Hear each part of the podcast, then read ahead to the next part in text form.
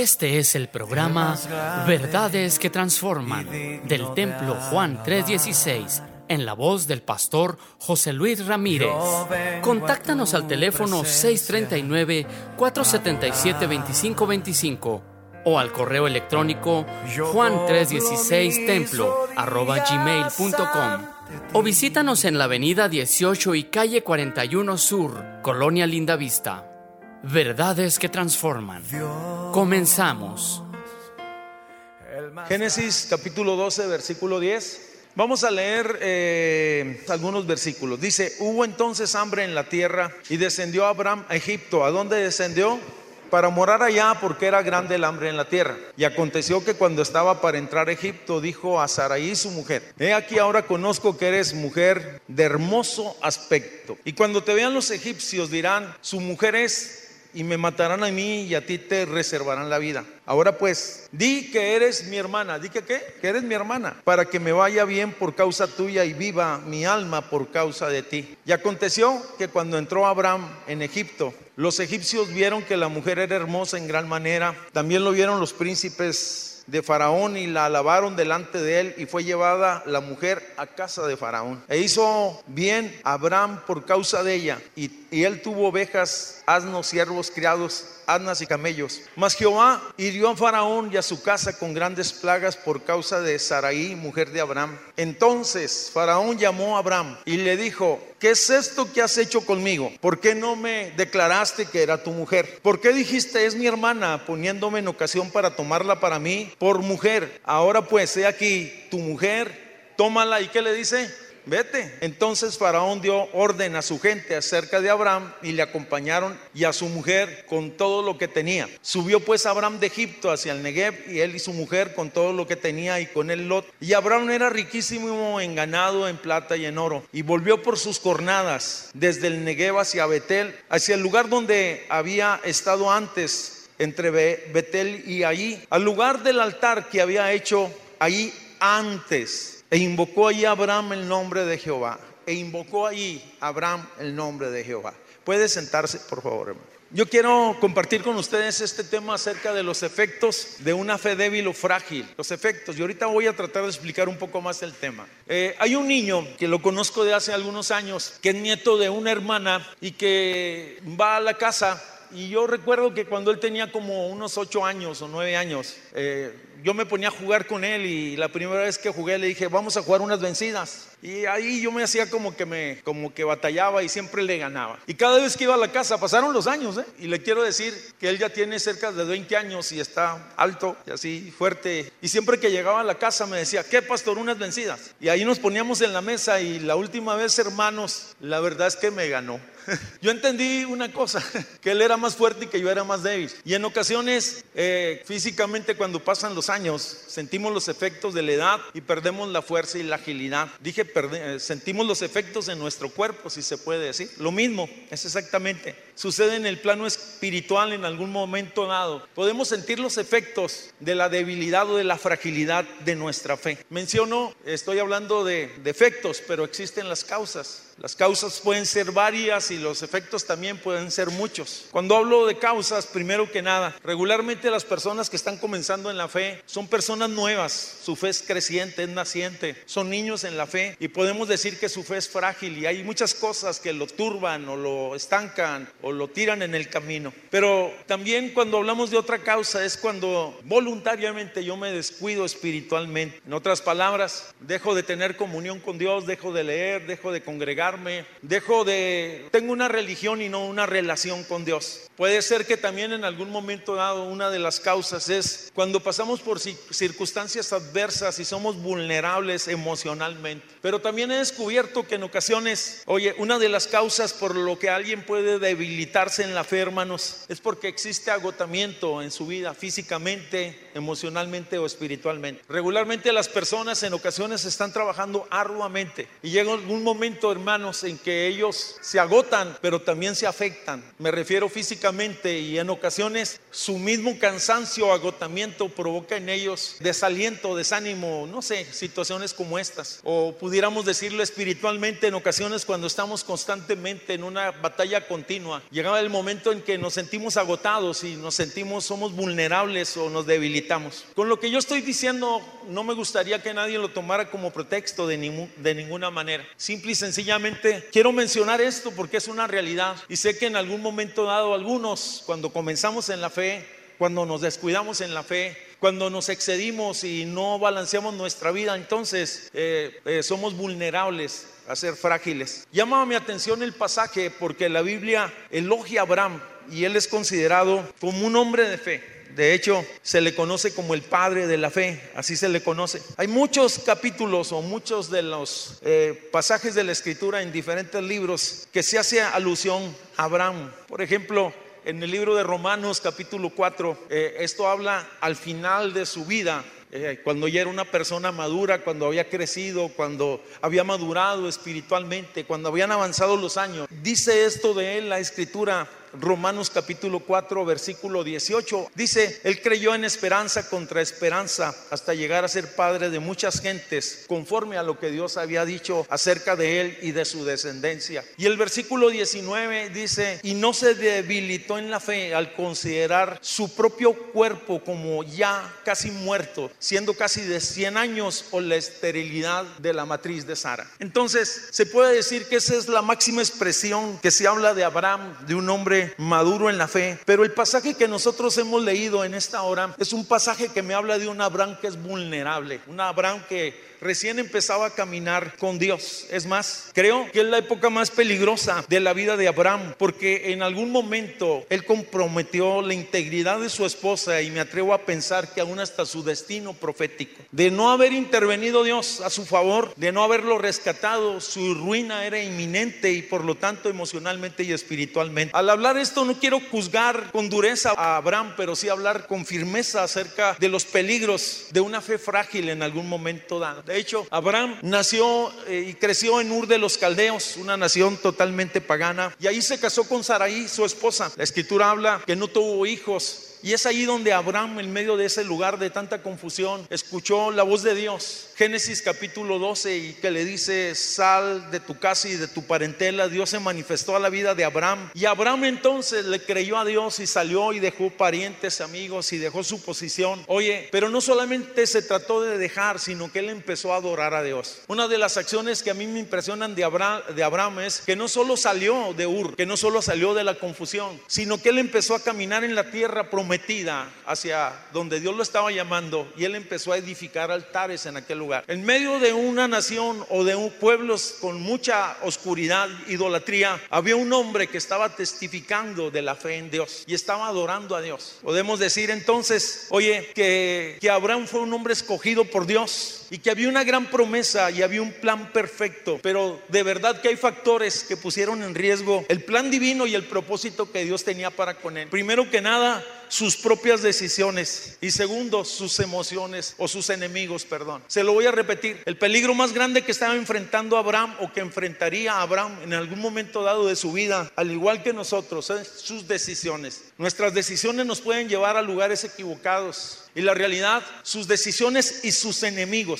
Fíjese, llama mi atención profundamente que Abraham empieza a relacionarse, a buscar a Dios. Y es notoria, la realidad es notoria la prosperidad que Abraham tiene. Crecieron sus bienes, sus ganados. Allí leímos hace un momento, dice que llegó a ser un hombre importante, un hombre respetable. Oye, Dios le dio nombre, Dios lo puso como cabeza en aquel lugar. Es interesantísimo, pero Abraham conocía a Dios como el proveedor, pero había otra faceta que Abraham no conocía. Dios, Abraham no conocía a Dios como su protector. Esto es interesante porque en ocasiones nosotros podemos conocer a Dios en alguna área de nuestra vida y desconocer de Dios algún alguna otra área que tiene que ver conmigo en la vida diaria. Dice que enfrentó entonces Abraham su primera prueba y es lo que acabamos de leer. Dice, hubo hambre en la tierra y descendió Abraham a Egipto para morar allá porque era grande el hambre que había en aquel lugar. Es interesantísimo. Él pensó que la mejor solución es que eras y se iba y se refugiaba a Egipto. Abraham había vivido en el desierto, en esos lugares, y ahí había sido prosperado y había sido protegido. Él tenía animales, necesitaba pasto, necesitaba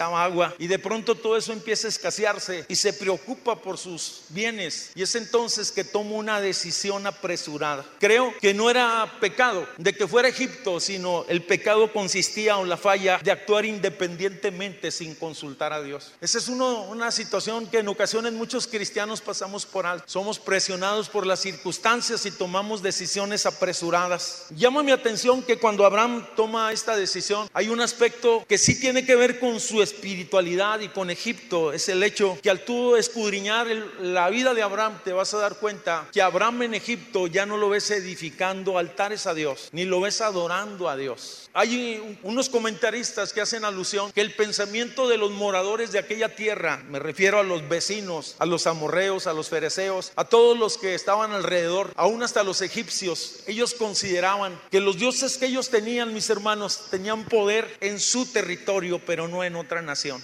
Es interesante. Nuestro Dios está por encima de los cielos y está por encima de los pueblos. Nuestro Dios es Dios en los cielos y Dios aquí en la tierra. Nuestro Dios es llamado Señor de señores y Rey de reyes. Sea su nombre exaltado. Él es Señor de los montes y el Señor de los valles. Él es el que adereza mesa delante de nosotros. Él es el que va delante de su pueblo. Pero eso lo desconocía tal vez Abraham hasta ese momento. Si esto es así, entonces, si estaba actuando y por esa razón no estaba invocando, vamos, o buscando, pues creo que había una situación muy crítica o a lo mejor sentía que podría haber ofendido a, los lugareños de aquel lugar al ponerse a adorar a Dios. El detalle es este. Abraham entonces decidió ir a Egipto sin medir las consecuencias. Creo que esto no fue acertado. Justo cerca de los límites de Egipto, Abraham empezó a percatarse y a darle vueltas a su cabeza de la situación que estaba viviendo. Aunque ya habían pasado algunos años de matrimonio y algunos dicen que la edad de Saraí, su esposa, era la mujer de una edad media. Algunos hablan de 50 años. Pero al ver a su esposa consideró y la vio que era muy hermosa, así como cuando usted se despierta y ve a su esposa, dice, no hombre, me saqué la lotería. Es hermosa. Pero él empezó a pensar y a suponerse cosas, dijo, vamos, si llego a Egipto, si llego a Egipto, vamos, la realidad es que corre peligro mi vida. Los egipcios de aquel lugar son gente mala. Y pudiera darse el caso, pudiera darse el caso que me quitaran la vida al decir que soy el esposo y a ella la tomaran como rehén o como mujer de ellos. No hay ningún antecedente en ese tiempo y en esa época, dicen los historiadores, que solamente eran suposiciones. Y eso es un asunto interesante. Oye, todo eran suposiciones de él sin ninguna certeza. Qué peligroso es cuando nosotros nos movemos en base a nuestros temores. Oye, movernos en nuestros temores y actuamos sin confiar en Dios. Creo que ahí existe el verdadero peligro. Se lo voy a decir nuevamente. Oye, el riesgo existe cuando nos movemos por temores y actuamos en la vida sin confiar en Dios. Esa es la realidad de la vida para los creyentes hoy en día. Sea lo que sea, vayamos a donde vayamos, emprendamos lo que emprendamos, debemos de considerar seriamente los caminos de Dios. ¿Qué dice Dios acerca de esto? Esta semana me decía alguien, hermano, ¿cómo saber si es la voluntad de Dios? La primera cosa que yo le podría le pude decir, mira, es si no es contrario a los principios de la escritura lo que tú piensas hacer, si es el tiempo de hacer estas cosas, si ese proyecto que tú piensas hacer te trae paz, porque hay gente que se anticipa y se mueve antes de tiempo y después hay mucha frustración. Si tú ves la luz verde, caminas y ves algún impedimento, detente en los proyectos que tú tienes. Mucho, mucho se ha escrito, hermanos, acerca de las razones que tuvo Abraham humanamente. Yo creo que simple y sencillamente era una fe débil y frágil. Yo lo diría de otra manera. Era una persona que no había madurado en el sentido de la fe. Muchas de nuestras acciones van relacionadas con la madurez que nosotros poseemos, hermanos. Si somos personas inmaduros, vamos a actuar de una manera equivocada. Vamos a hacer y actuar locamente, tontamente, aceleradamente. Y, y la realidad esto tiene que ver con jóvenes, tiene que ver con adultos y tiene que ver con todos los que estamos en este día, en este lugar. La realidad, Abraham pesaba como los beneficios, veía el riesgo y decía, pues tengo que protegerme. Parecía que los beneficios eran grandes y los riesgos eran mínimos. La realidad, con este plan que él tenía en su mente, estaba arriesgando la integridad de su esposa, pero hay algo más preocupante en todo esto. La realidad es que Abraham se había olvidado las promesas de Dios. El que te bendijere, yo lo voy a bendecir y el que te maldijere, yo lo voy a maldecir. Oye, Abraham tenía de parte de Dios una cobertura total, completa. En otras palabras, yo estaré contigo. Vamos, te engrandeceré y serás bendición. Oye, para muchos y en ti serán benditas las familias de la tierra. Pero cuando estamos ofuscados o cuando estamos presionados, actuamos impulsivamente en ocasiones y actuamos equivocadamente como le sucedió a Abraham exactamente, mis hermanos. Esto es lo impresionante. Quisiera que reflexionaras un poquito en esto. Imagínate a Abraham, después de haber pensado ese gran plan que tenía, acercarse con su esposa y le dice, mira, Sarita, yo tengo miedo de que entremos los dos a Egipto y tú vas a decir cuando estemos en aquel lugar que tú eres mi hermano. De esta manera dice, vamos a pasar hasta que el hambre o la situación cambie en el lugar donde vivimos, en, el lugar donde partimos y así solucionamos nuestros problemas. Qué impresionante es esto, hermanos. La realidad, se aconsejaron, se pusieron de acuerdo. Yo no sé ¿Cómo actuarían las mujeres en este tiempo si su esposo llegara con una propuesta de este tipo, algo parecido? Mira, si contamos una mentirita para que nos vaya bien, no hay problema, son mentiras piadosas. Creo que esas frases las conocemos eh, muy seguido y las hemos escuchado de muchas personas. Pero sucedió exactamente lo que ellos pensaron. La realidad, oye, cuando ellos llegaron a Egipto, dice que la hermosura de Saraí o Sara, o Sara dice, entonces fue notoria los príncipes se percataron y entonces Sara fue llevada al palacio y el, uno de los principales decidió tomarla como su esposa. Lo impresionante, fíjese que dice que empezaron a favorecer a Abraham en aquel lugar por causa de la futura relación del parentesco. Le dieron bienes. Irónicamente, oye, pero le dijeron, pues Sara se tiene que quedar en este lugar. Sara fue llevada al palacio. Solo esperaba el tiempo de la consumación de esa unión. Ahora, ¿Dónde estaría Abraham y cómo estaría Abraham? Hermanas, ¿dónde estaría Abraham y cómo estaría Abraham? Preocupado. Oye, noches agonizantes. La realidad, Abraham no era víctima de las circunstancias, sino era el causante de todo lo que estaba sucediendo en ese momento. Las malas decisiones, yo le dije que había algo que podía estorbar al plan y al propósito de Dios, las decisiones que nosotros tomemos y la segunda cosa, los enemigos que en ocasiones pueden estorbarnos. Creo que lo segundo es mínimo y lo primero es determinante. Ahora, estaba Abraham hoy enfrentando un dilema que él nunca consideró que llegaría a esas magnitudes, a esa latitud. La realidad estaba en riesgo el honor de su esposa, de su supuesta hermana. Ahora estaba en riesgo.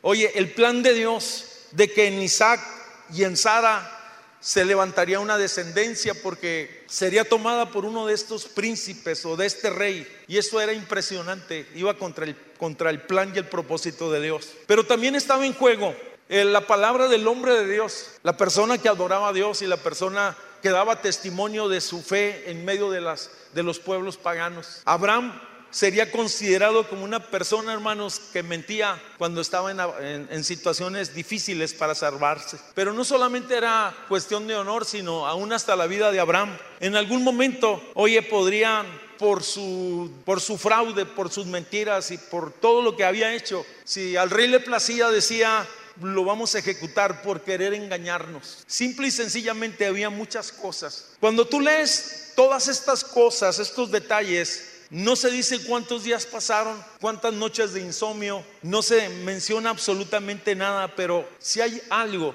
hasta ese momento no se había mencionado en este evento el nombre de Dios. No se había actuado, ni se había orado, ni se había clamado, ni se había pedido. Ni Abraham había levantado las manos y le hubiera dicho Dios, oye, ayúdame. La realidad, había ofuscación.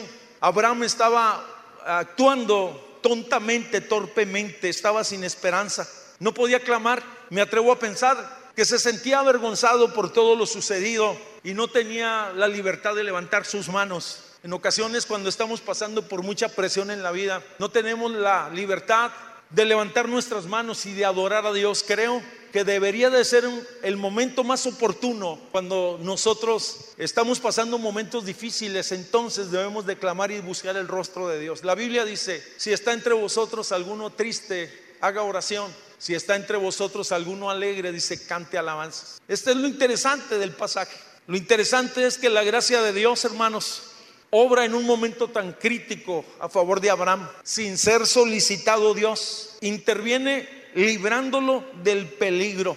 Llama mi atención poderosamente lo que dice el versículo 17 y lo leímos. Dice que 12:17 más Jehová hirió a Faraón y a su casa con grandes plagas por causa de Saraí, mujer de Abraham. Regularmente estos reyes tenían brujos, hechiceros y todo lo que esas cosas en las cuales ellos consultaban, no se da detalles. Pero la realidad entendió, aquel rey entendió que si él tomaba la, aquella mujer como su mujer, oye, no les iría bien. Y de una otra manera él entendió, oye, Dios se lo mostró, Dios lo convenció, Dios lo confrontó, no lo sé porque la Biblia no lo dice, pero él llegó a una realidad. Esta mujer es la esposa de él. Dice entonces Faraón, versículo 18, llama a Abraham y le hace una pregunta y le dice, ¿por qué has hecho esto con nosotros? ¿Por qué no nos dijiste la verdad y por qué no declaraste que era tu mujer? 12, 18, vamos a ver si lo puede poner ahí, 12, 18. 12, 19 dice, ¿por qué dijiste, es mi hermana? Dice, poniendo, poniéndome en ocasión de tomarla para mí por mujer. Dice, ahora pues, he aquí tu mujer, en otras palabras dice, tómala y desaparecete de mi vista. No te quiero ver. Qué cosas tan interesantes y tan contradictorias. Un rey pagano hablando de justicia y un profeta de Dios, un hombre de Dios obrando de manera equivocada. Creo que las conductas parecidas a las de Abraham siempre en todos los tiempos afectarán grandemente la credibilidad de la obra y del testimonio de Dios. Cuando nos conducimos nosotros de manera equivocada, haciendo cosas que no debemos de hacer, que la Biblia prohíbe terminantemente y que son claros y principios, entonces somos tropiezos a los que no conocen a Dios. Lo que llama mi atención es el reclamo y es la decisión del faraón y le dice, desde este momento te vas a ir de este lugar. Y le puso guardia y entonces lo custodiaron a él, a su sobrino, a sus ganados, a sus criados y todo lo que tenía y dijeron, hasta luego y hasta nunca, no te queremos ver. Es interesante, mis hermanos,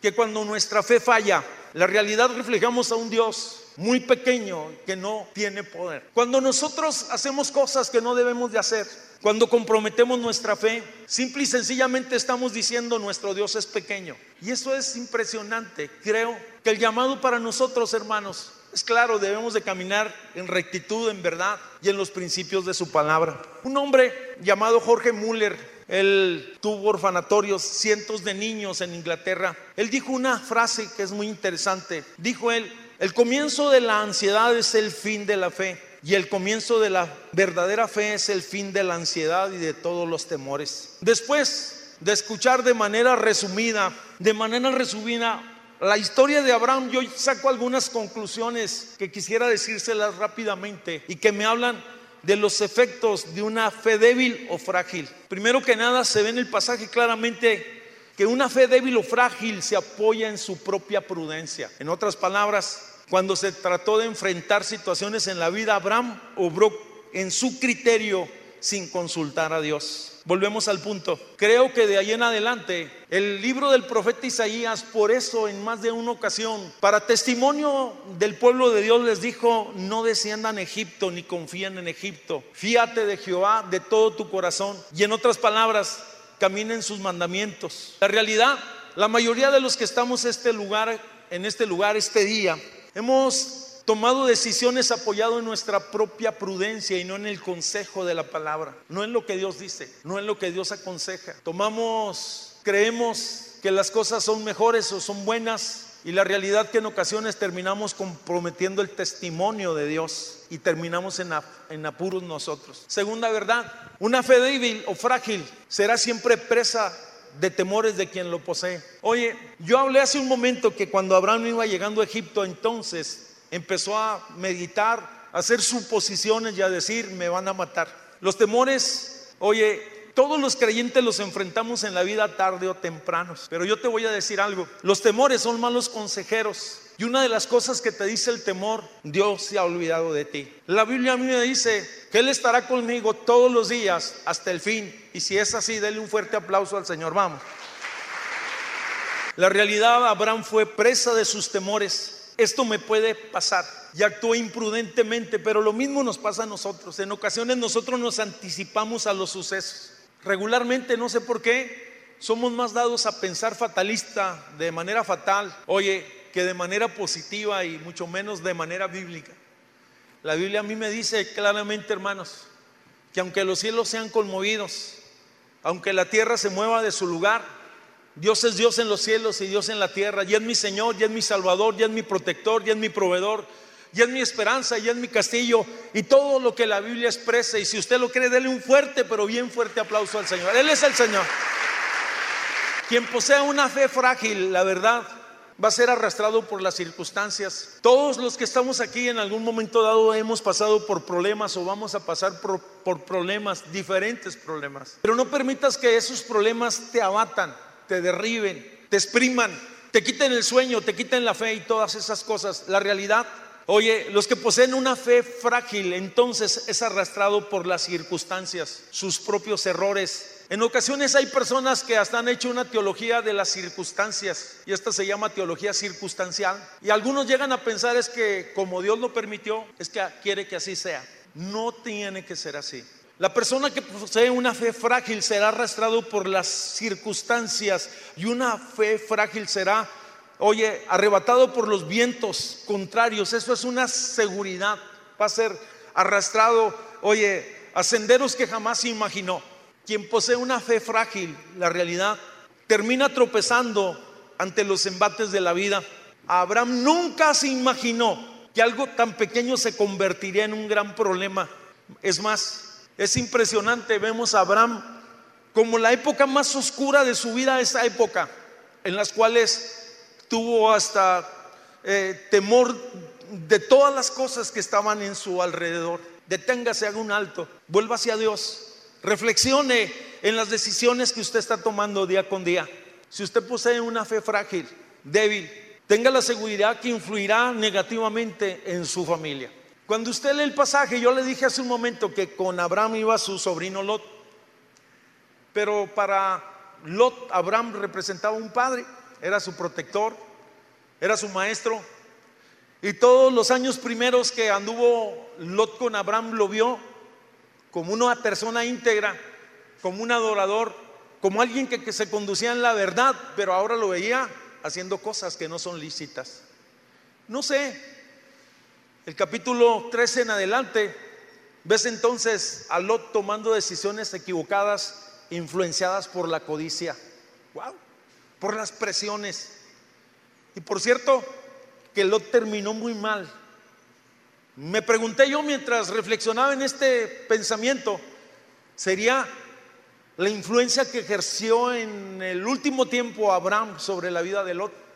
Yo le voy a decir algo, la realidad hermanos, la realidad es que nosotros podemos haber dado testimonio a nuestros hijos, a nuestros vecinos, a nuestros amigos por muchos años y por mucho tiempo y en muchas ocasiones. Pero cuando cometemos errores, ellos no se van a acordar de todos los años que nosotros fuimos fieles. La Biblia dice que una pequeña mosca hace jeder el perfume del perfumista.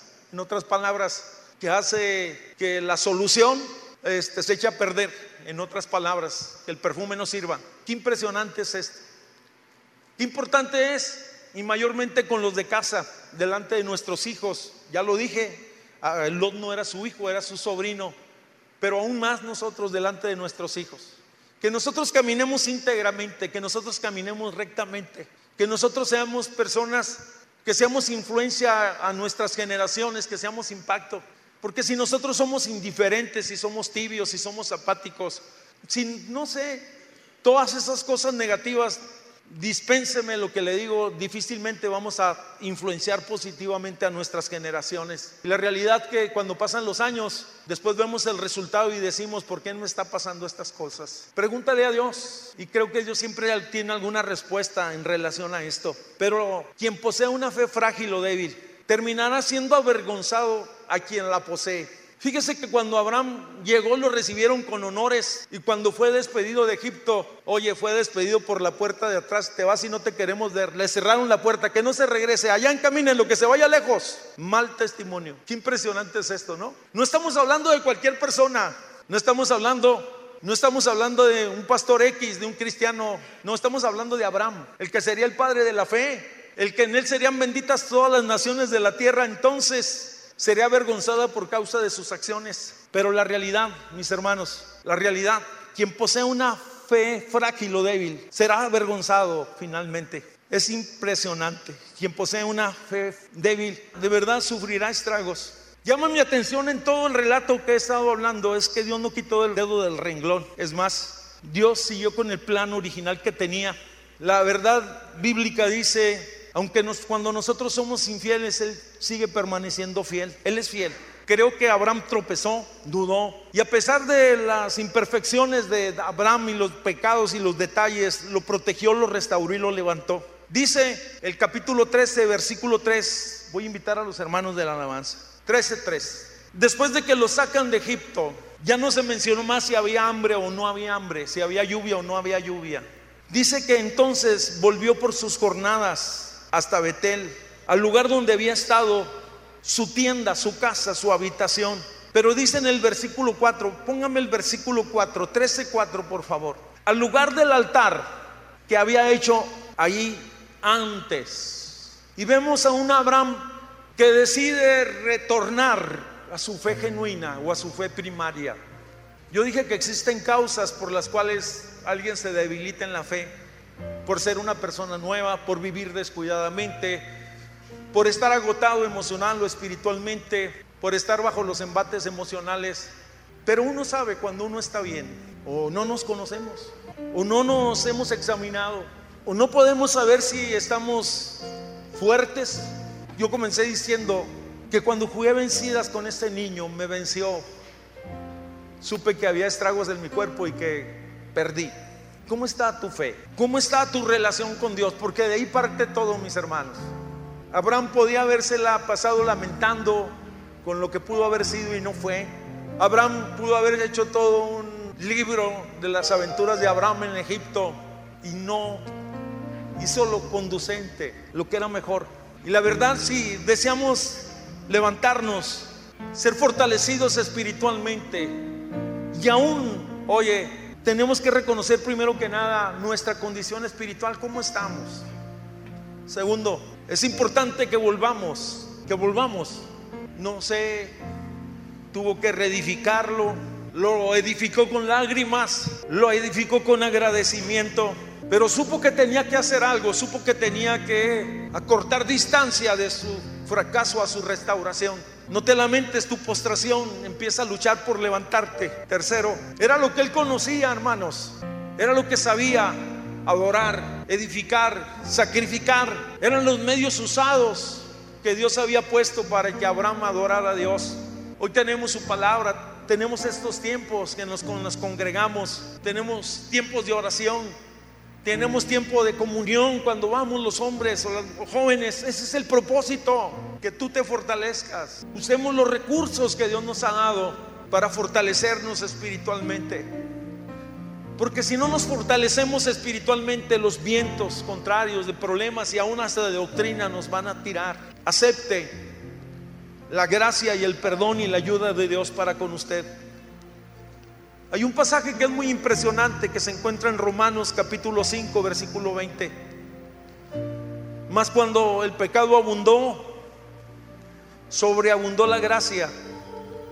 Esto no quiere decir que Dios se hace de la vista gorda ante el pecado o que la abundancia de los pecados es la clave para recibir la gracia. No, solo significa una cosa, que la gracia de Dios es mucho mayor que el pecado que el hombre pueda cometer.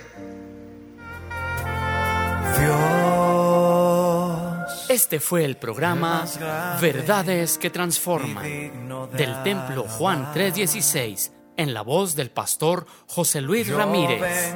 Contáctanos al teléfono 639-477-2525 o al correo electrónico juan316templo arroba gmail.com o visítanos en la avenida 18 y calle 41 Sur, Colonia Linda Vista.